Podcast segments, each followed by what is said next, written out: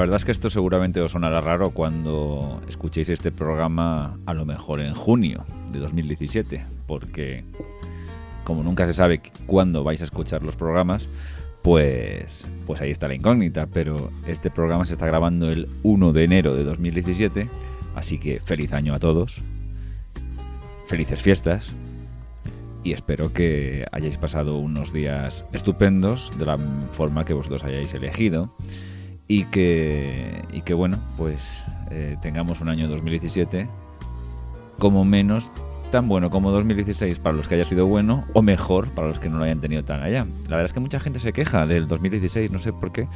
Estoy viendo en Twitter, en Facebook, en todos los sitios. Ah, 2016 es un desastre, 2016 a ver si pasa. Se han muerto muchos famosos. Ya, ya, ya sé que se mueren muchos famosos, pero es que todos los años se mueren muchos famosos. Lo que pasa es que a veces nos tocan más el, el corazón. A mí, por ejemplo, sinceramente, hay algunos que se han muerto muy, muy, muy recientemente que me han, me han dolido.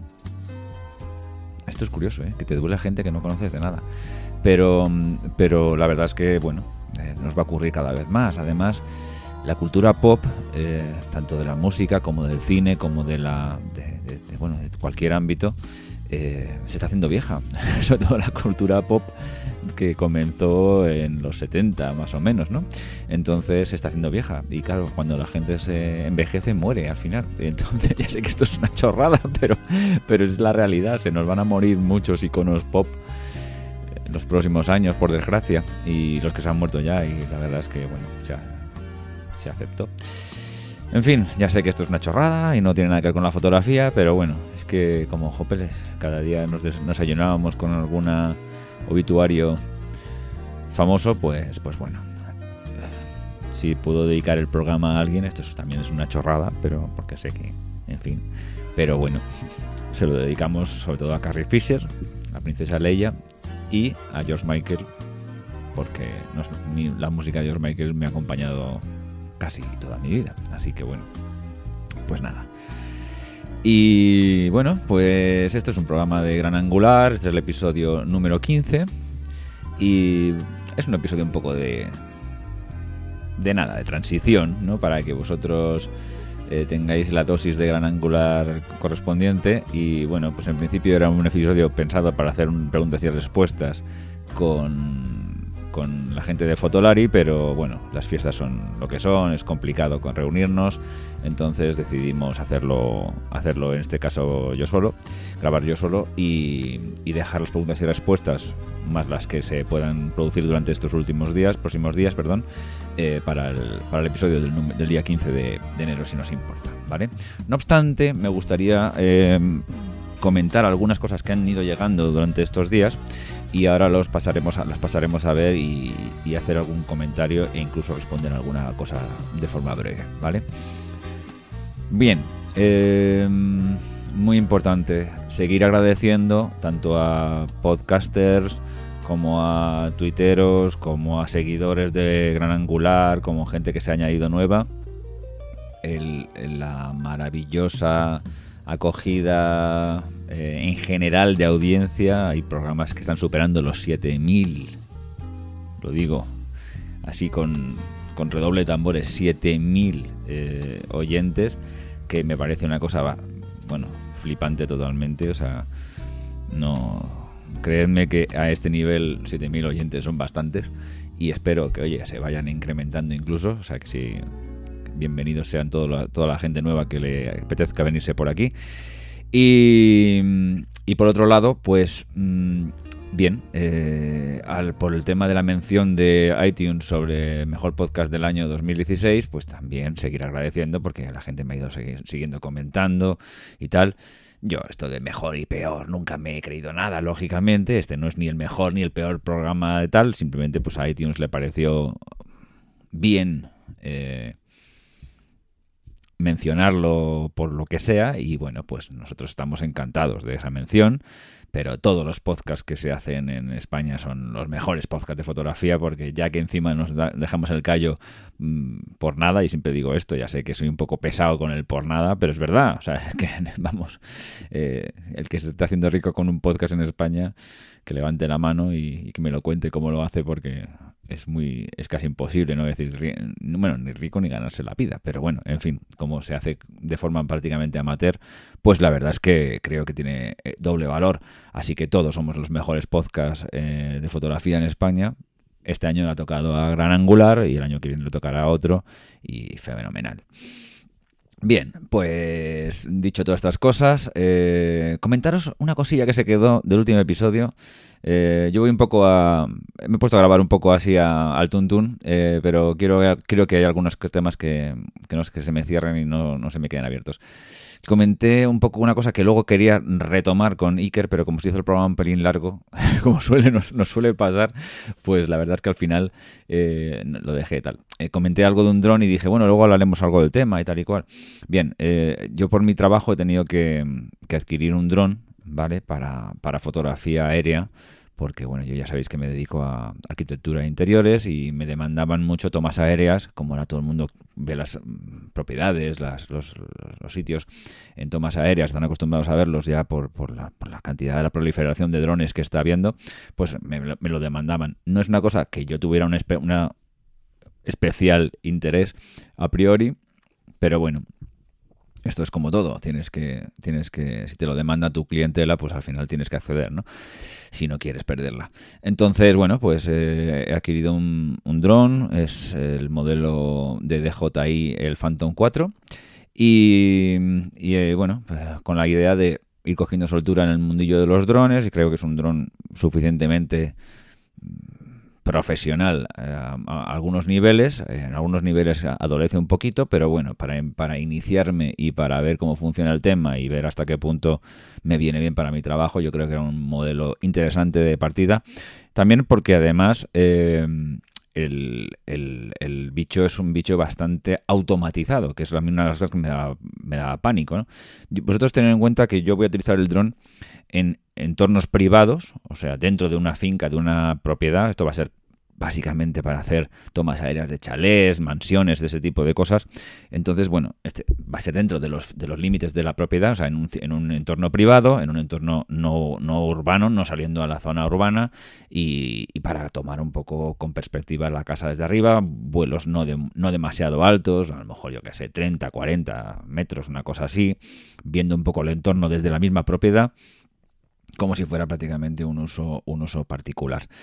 No voy a hacer nada especial, no voy a hacer nada muy arriesgado con el dron, ni pretendo convertirme en un piloto de drones eh, profesional para otras menesteres, no, no, es mi, nunca ha sido mi, mi interés. Es una cosa que a lo mejor cuando yo monto un vídeo de una propiedad, pues no sé, pensar que a lo mejor la toma aérea puede tener 30 segundos, 20 segundos, 15 segundos, o sea que esto es todo lo que lo voy a necesitar para, para un reportaje, en principio, ¿eh? ¿eh? yo creo que, salvo que a lo mejor una propiedad dé mucho juego en este sentido, la mayoría de las veces, pues nada, es una cosa que dentro del vídeo puede ocupar eso, 15, 20 segundos, 30 segundos máximo, y se acabó.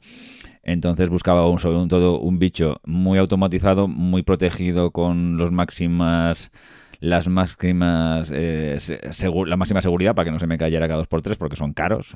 Esto ya cada cual que lo mire donde lo que. Pero vamos, es un bicho que anda por los 1000 euros. Entonces, bueno, pues no, no, tiene, no tienes ningún interés en que se te caiga al suelo cada 2x3. Y que me diera seguridad en ese sentido, que fuera fácil de manejar, que tuviera una cámara decente. Y eso es quizás una de las cuestiones que más que de cabeza me ha dado tal y, que bueno, y que no tuviera que cuando estuviera haciendo un reportaje que vas con 10.000 cosas en la cabeza, no tuviera que andar pensando mucho en cómo funciona esto, cómo funciona lo otro, si no, si no quiero, ¿no? Bien, he estado haciendo algunos vuelos eh, de, de, prueba, ¿eh? no lo he probado aún ya en, en, el, en el plano profesional, pero he estado haciendo algunos vuelos de prueba a nivel, a nivel, bueno, pues eso, descampado y tal y cual, mirar un poco cómo vuela para arriba, para abajo y tal y cual. Es tremendamente sencillo, ya verás que es un, aparato con un vuelo súper estable. Eh, la cámara tiene un estabilizador maravilloso. Yo conozco los estabilizadores de, estabilizadores de, JI, eh, como el Osmo, por ejemplo, que son muy buenos. Eso también me decidí un poco por el tema de la marca. Y, bueno, pues la cámara graba en 4K. Eh, sinceramente, la cámara no tiene una calidad excesiva. eh, para lo que yo quiero de momento me puede servir, es una cosa que tal. Sé que hay un modelo que es el mismo, el Phantom 4 Pro, que tiene una cámara bastante, bastante mejorada con respecto al, al 4 normal, pero teniendo en cuenta sobre todo que es una cosa mm, con muy complementaria de inicio, que estoy experimentando, que, que va a ir breves segundos y sobre todo va a ser utilizado en días que haga muy buen tiempo y en ese momento con muy buena luz, una toma aérea, en fin, no hace falta tampoco una cámara tremendamente buena, pues de momento me puede valer. Incluso hay una serie superior a los Phantom que se llama Inspire, me parece, que son unos drones de 3.000, 4.000 euros, una cosa así, más la cámara, bla, bla, bla, que son ya otra historia, ¿no? Pero bueno, en principio ya os digo, eh, es una cosa en la que estoy dando los primeros pasos, pero tal, he visto la calidad del vídeo que, me daba en un día claro y con buena luminosidad y está aceptablemente bien. ¿eh? Pues lo, grabé en 1080p porque dije, bueno, voy a probar cómo graba en 1080p porque además así me da un archivo un poco más eh, manejable y al fin y al cabo mi cámara graba en 1080p, con lo cual eh, no me voy a complicar demasiado la vida. Pero bueno, en fin, en cualquier caso, en cualquier caso os iré, os iré contando porque si estáis interesados en este tema, bueno, al fin y al cabo, un dron es una cámara con, con hélices, no tiene, no tiene otra historia, porque yo creo que todo el mundo que, casi todo el mundo que utiliza el dron, eh, o, gran parte de la gente que utiliza el dron lo utiliza por el tema de la cámara. Así que bueno, pues también es una parte de la fotografía, quiero como, como queramos decir. Entonces, bueno, pues la cuestión es que los primeros vuelos han sido interesantes, han sido han dado unos vídeos interesantes, todo muy sencillito y eso sí es una gozada, es un dron que se eleva solo, se maneja facilísimo.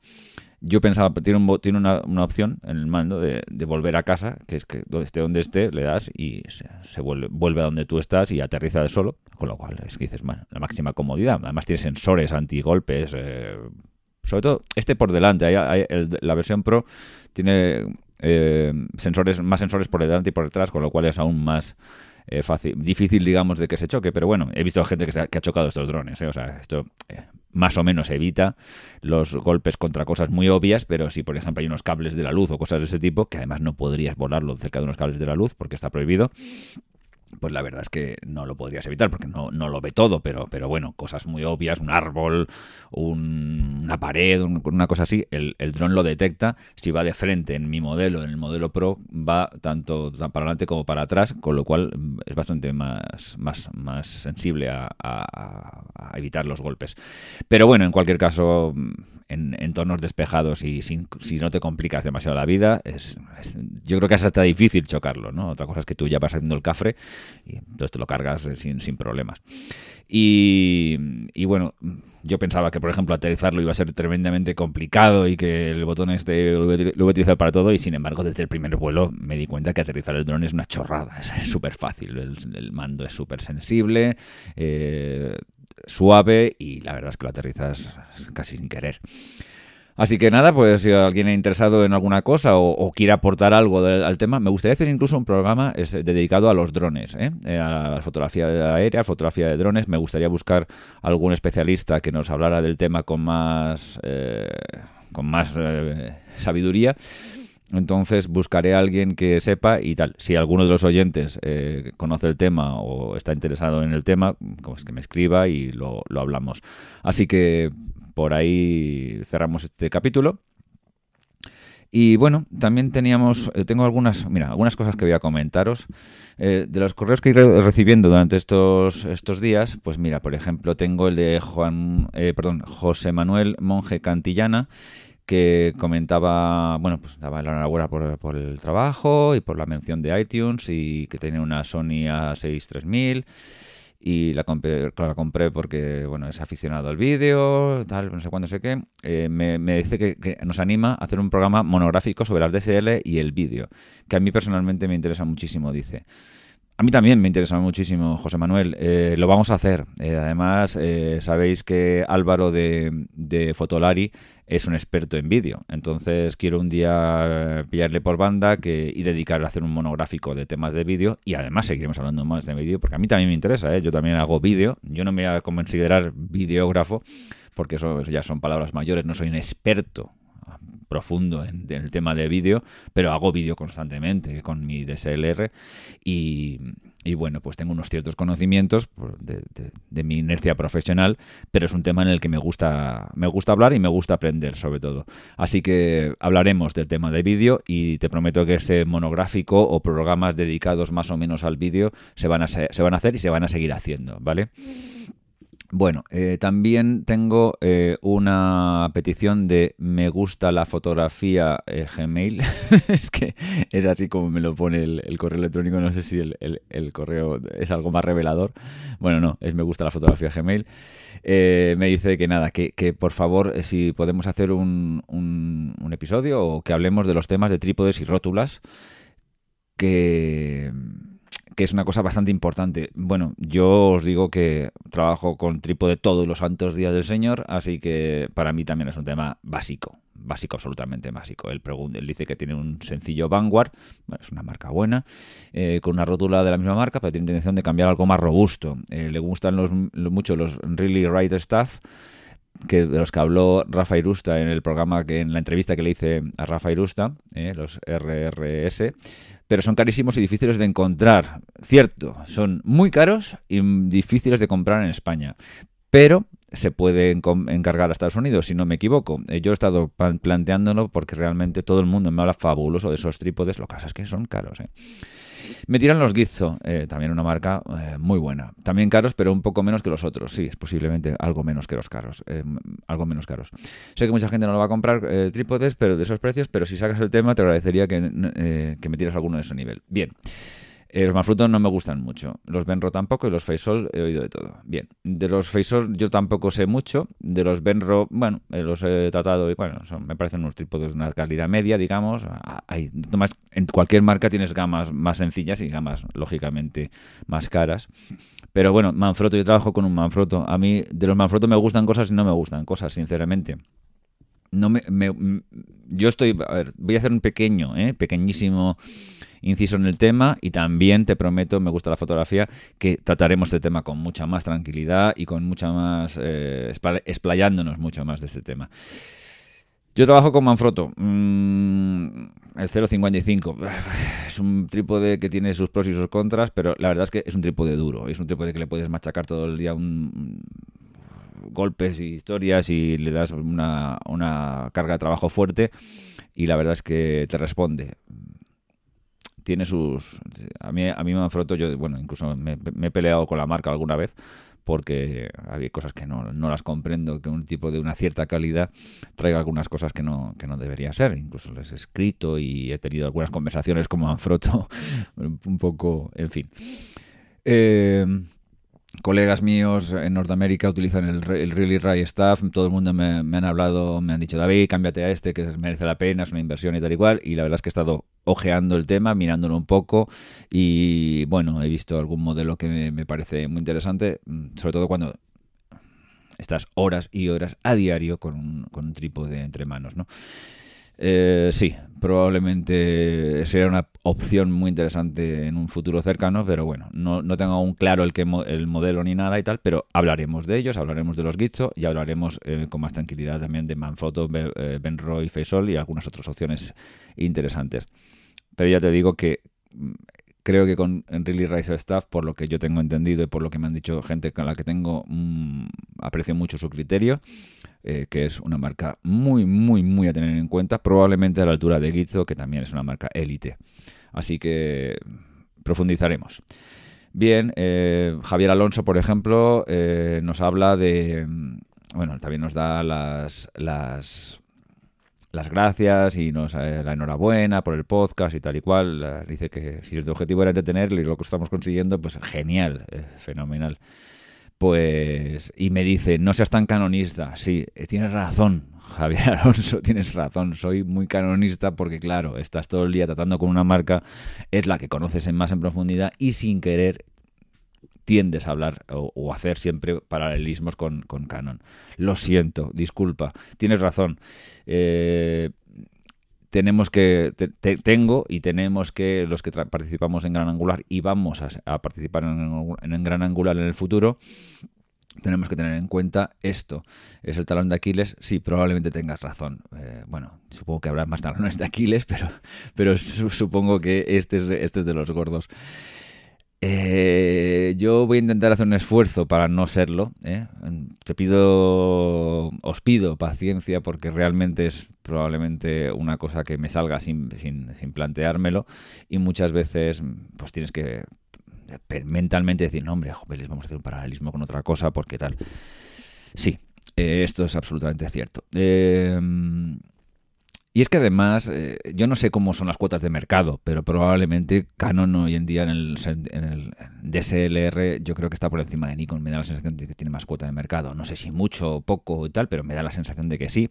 Y claro, al ser una, la marca predominante, pues probablemente es casi inevitable siempre mencionarla para una cosa o para la otra. Nikon tiene una cuota de mercado también seguro muy amplia porque conozco muchos compañeros que trabajan con Nikon, o sea, tal, pero siempre me da la sensación de que Canon tiene algo más, ¿no? Algo más de todo, un poquito, un poquito, no sé.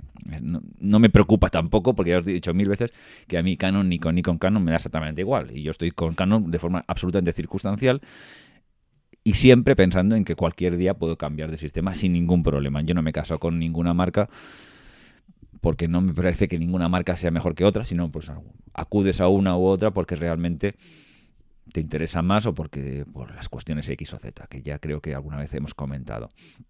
Nos hace una pregunta de, cosas en mejor calidad de precio de su Nikon 5, eh, D5500 y quiere saber si, te, si qué tal iría usar focales fijas, el 35 y el 58 y tal, de Yongnuo o de Nikon. Mm, ¿Merece la pena las Nikon en este caso o cumple el fabricante chino? Vale, está, él lo que está diciendo es, eh, me quiero eh, me quiero adentrar en el tema de las, eh, de las focales fijas, que ya lo hemos tratado alguna vez en el programa, incluso hablamos de estas dos focales, de la 35 y la 50 f1.8, y que merece la pena, si ir por John Nuo o, pagar un poco más y, irte con Nikon. Hombre, yo te diría una cosa, si vas a probar así de inicio y, simplemente quieres saber un poco cómo funciona el tema y si te vas a sentir a gusto, te puedes comprar perfectamente las de John Nuo porque entre el modelo base de, de John Nuo y el modelo base de Nikon, eh, a nivel calidad hay poca diferencia por no decir casi ninguna, poquitas, poquitas diferencias.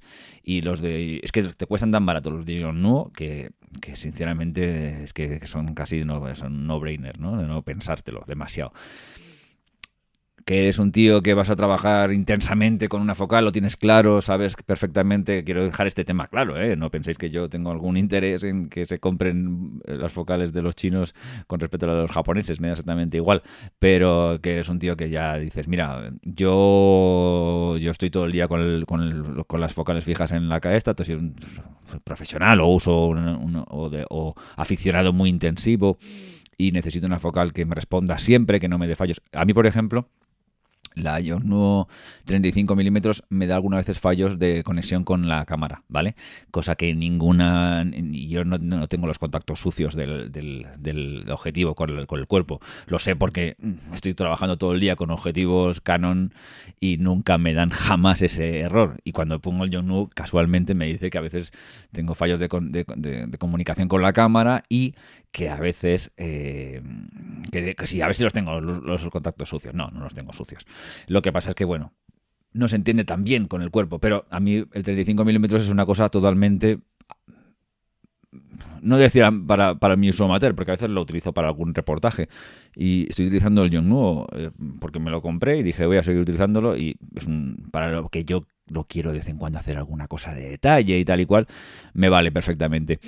Entonces, bueno, mm, puede darte algún error de ese tipo y tal y cual, pero si es un uso amateur, lo, más que te puede pasar es que tienes que apagar la cámara y volver a encenderla. O sea, tú fíjate que el gran problema que puede ser eso. Ahora, si yo tuviera el 35 puesto dos horas o tres horas al día y lo necesitara para hacer un 20, un 30% de mi trabajo, evidentemente me plantearía comprarme un objetivo que nunca me diera ese fallo y que diera una calidad mayor que me la da el yo nuevo, sobre todo en aperturas eh, muy amplias, ¿no? O sea, en F2 o en o en Fs muy, muy abiertos. ¿Por qué? Porque evidentemente es un poco blandito en estos Fs. Pero para cosas así, para empezar a ver como si te sientes a gusto o no, te lo puedes comprar perfectamente y funciona perfectamente porque a lo mejor te cuesta la mitad que el, que el Nikon. Y con el 50 f1.8 más o menos lo mismo, incluso con más claridad. Ya comentamos que va a, salir el, el, el 100, el 100 f.2 y me lo voy a comprar también el primero porque me interesa mucho ver cómo funciona y os contaré. Yo soy, me encanta, me encanta probar estas, estas focales chinas que son baratas y eh, con las ópticas fijas ya sabes que arriesgas poco. Pasamos también con una, una pregunta de Fernando Santamaría Paredes que dice que, que bueno, tiene un, equipo, bueno, nos agradece también por el, por el programa y también todo, todas estas cosas que decís que son fabulosas y os las agradezco un montón brevísimo inciso. También os agradezco muchísimo toda la gente que está entrando en iTunes y dejando una, reseña con las cinco estrellas que, que os estuve comentando en el programa anterior. Gracias, muchísimas gracias. Es, si queréis pagarnos de alguna forma eh, el trabajo que hacemos aquí, esa es la fórmula. Entráis en iTunes, ponéis cinco estrellitas si os apetece, ponéis un comentario y quedáis como unos señores y yo os lo agradezco. Horrores, horrores. Lo agradeceré en todos los programas, tanto lo diga o no lo diga. De verdad, muchísimas gracias.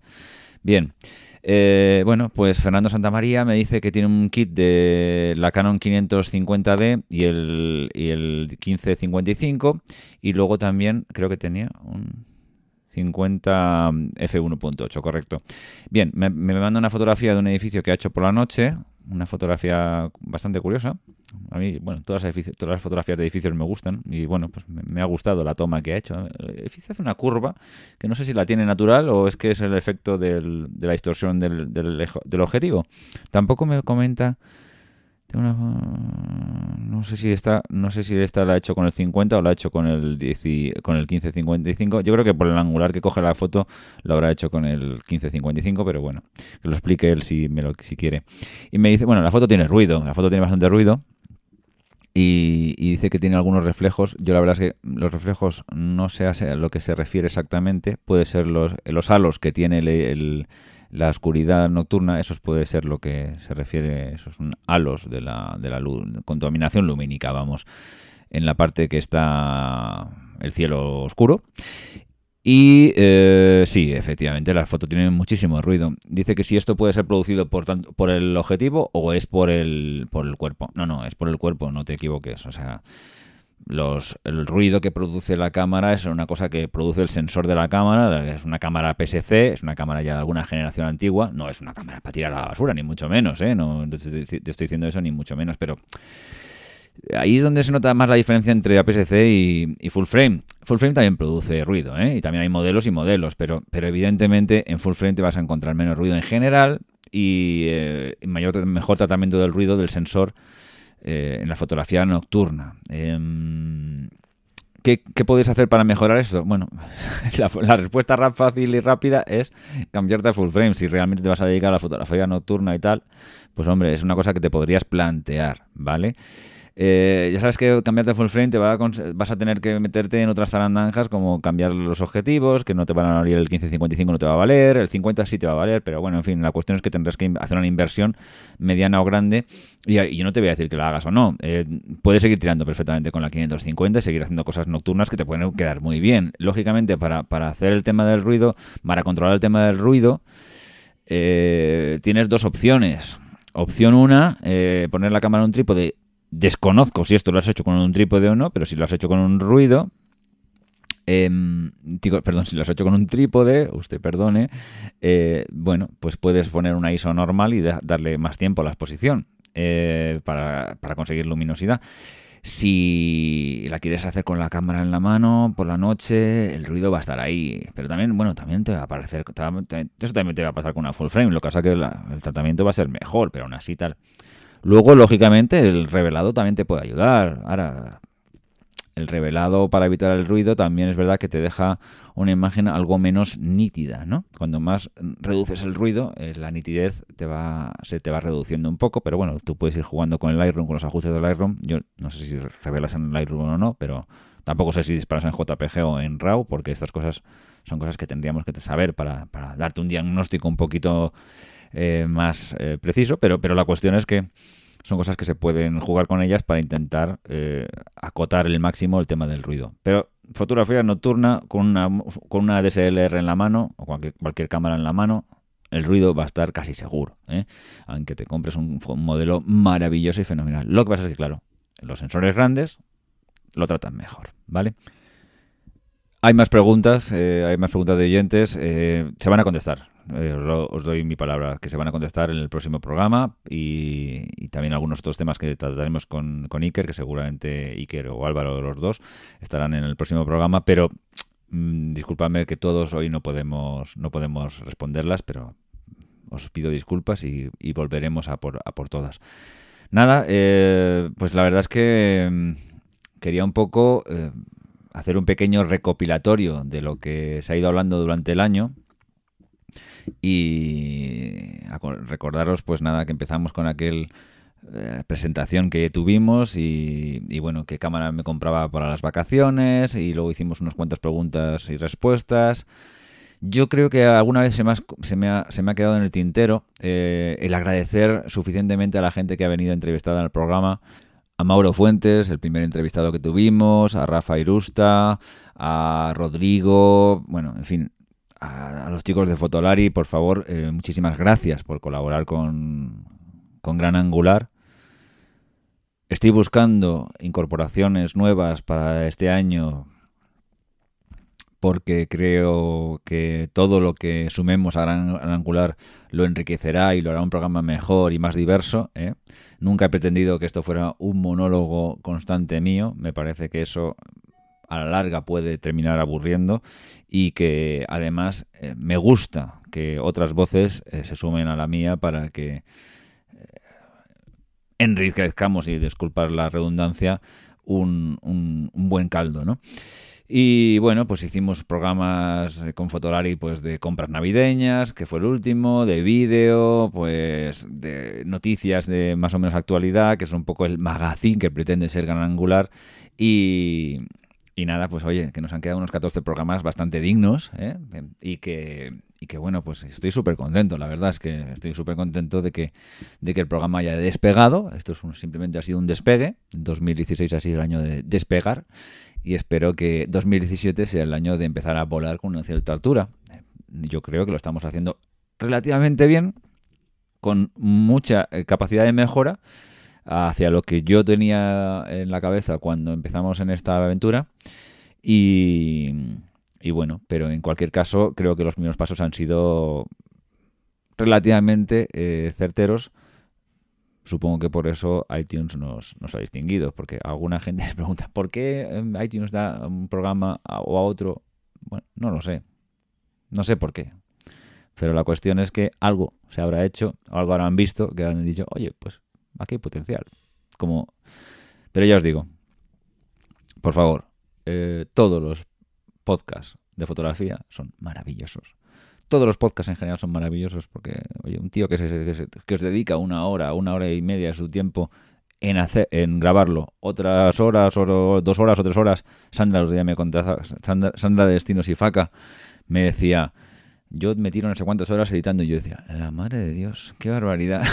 yo, yo, intento no tirarme tantas horas editando, ya veis que la edición de mi programa es bastante sencillita, eh, pero es que eso va un poco también en función del tiempo que se le puede invertir a un programa. Lógicamente, mm, bueno, pues oye, tenemos una vida complicada y tal, pero yo no quiero dejar de hacerlo. En cualquier caso, pues tengo que buscar un equilibrio entre, entre lo que es mi vida privada y profesional y lo que es una cosa que se hace en plan amateur, con todo el gusto y con toda la ilusión, pero lógicamente no me puedo tirar un día editando un programa.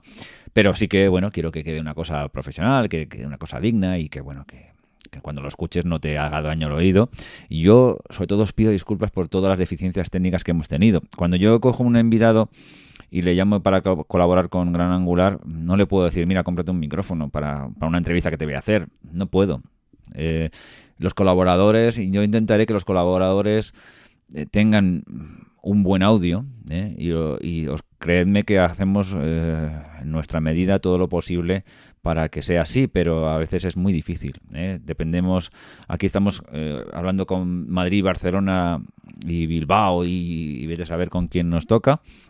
Entonces, claro, eh, evidentemente no puedes, no puedes pretender que Internet sea siempre perfecto y estable. A veces hay saltos y subidas y bajadas de Internet y ya sabéis cómo funciona el tema de Internet y en eso ya te, te hace una deficiencia del audio. A veces hay gente que habla a través del iPhone, otros hablan a través del ordenador, otros hablan de tal. Pues claro, entonces es muy, muy complicado eh, que el audio sea perfecto y profesional. Pero, pero siempre eh, se va a intentar que sea una cosa digna y por lo menos escuchable. ¿eh? Así que, bueno, en la medida que se pueda, os, doy mi, palabra y que se, que se, intenta que sea lo más perfecto posible.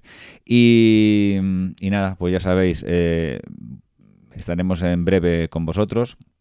Mucha gente me dice, Hopeles, la frecuencia de, gran angular no es la que yo quisiera. Yo quisiera un programa que cada, cada semana se tal. Yo también quisiera que cada semana gran angular saliera, saliera, se publicara. ¿eh? Yo también lo quisiera. Creedme que le ando dando vueltas. creedme también que, he estado incluso tentando, mirando posibilidades de, hacerlo, de hacerlo semanal. Lo que pasa es que mm, a mí ahora mismo, tal y como está ahora mismo eh, organizado, me es casi, no digo imposible porque no lo es, pero, pero es difícil comprometerme semanalmente pero estoy dando vueltas a que pueda ser más o menos un formato semanal, pero yo no, eh, no, estoy, no estoy diciendo seguro que va a ser así. Estoy diciendo que es una cosa que tengo en mente y que me encantaría que la frecuencia sea mayor que la quincenal que os he prometido de momento, ¿vale?